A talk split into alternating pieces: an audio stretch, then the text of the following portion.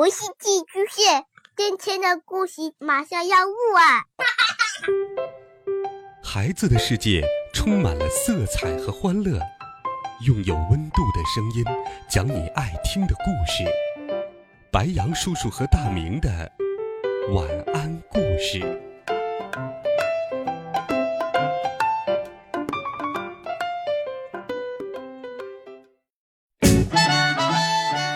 小朋友们、同学们，大家好，欢迎收听白羊叔叔讲故事。今天，白羊叔叔继续给你准备了好听的冒险故事，一起来听。里奥叔叔被当成了虫子。上，格雷厄姆在足球队有一个朋友，名叫罗伊。他有时会到我们家来玩。说实话，我不喜欢罗伊。每一次他一来，格雷厄姆就对我很不好。当然，很多时候格雷厄姆对我都不好。但是罗伊一来，他对我就更不好了。一个星期三，罗伊来我们家玩，格雷厄姆让我和他们一起下跳棋。罗伊建议我们比赛。每局的获胜者可以继续玩，失败者则下场休息。我非常乐意和他们一起玩，因为我特别喜欢下跳棋。我原以为跟格雷厄姆和罗伊一起下跳棋会很有意思，结果却发现并不是那样，因为我第一局就输掉了。你真差劲儿，格雷厄姆对我说。我没有说话。因为我不知道该说些什么。第三局，我和罗伊下，我又输了。你怎么了？你是白痴吗？你难道没长脑子吗？格雷厄姆对我说：“别说了，闭嘴。”我特别讨厌他说我没脑子。之后，罗伊和格雷厄姆又下了一局，结果又轮到我，我又输了。这下。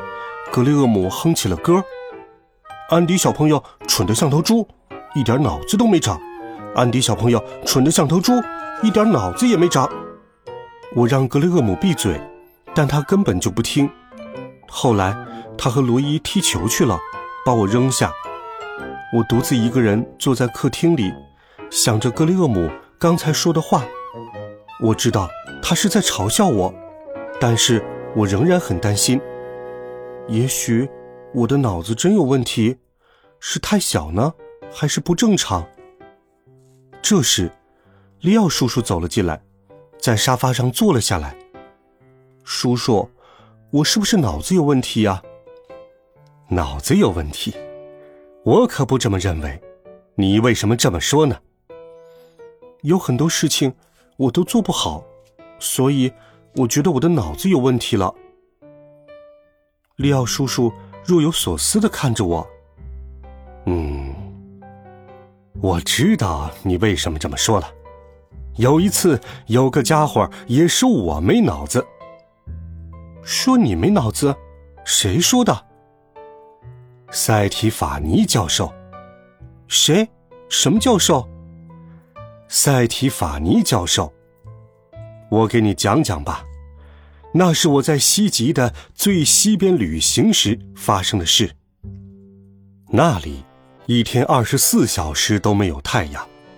有人告诉我，那里有种花叫目光花，又大又漂亮，所以我就到处寻找目光花，想看看它长什么样。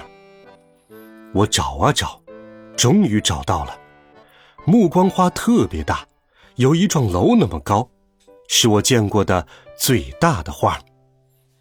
我走到目光花前，闻到了浓郁的花香，那是一种非常奇妙的味道，香中带甜。目光花的花茎有树干那么粗，我沿着花茎往上爬，越爬越高。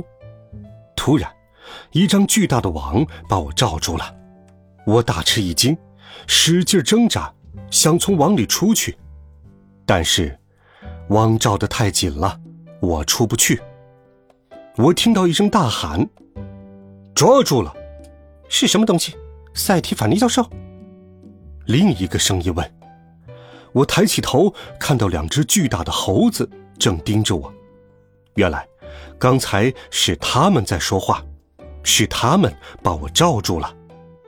我惊恐地看着他们，他们的眼睛非常大，就像两个巨大的湖泊一样；他们的鼻子也非常大，鼻孔就像洞穴一样。跟他们相比，我只有苍蝇那么大。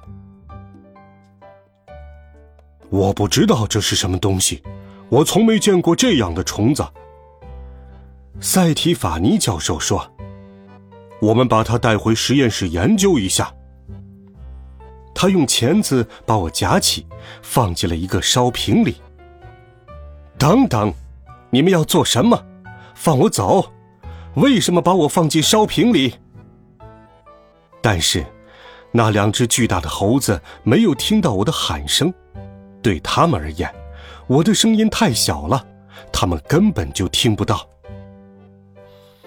两个毛茸茸的科学家把我带回了他们的实验室，那里有好多巨大的显微镜、奇形怪状的试管等器具。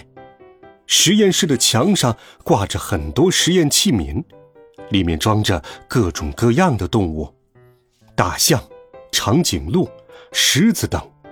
所有的动物都被做成了标本，我害怕极了。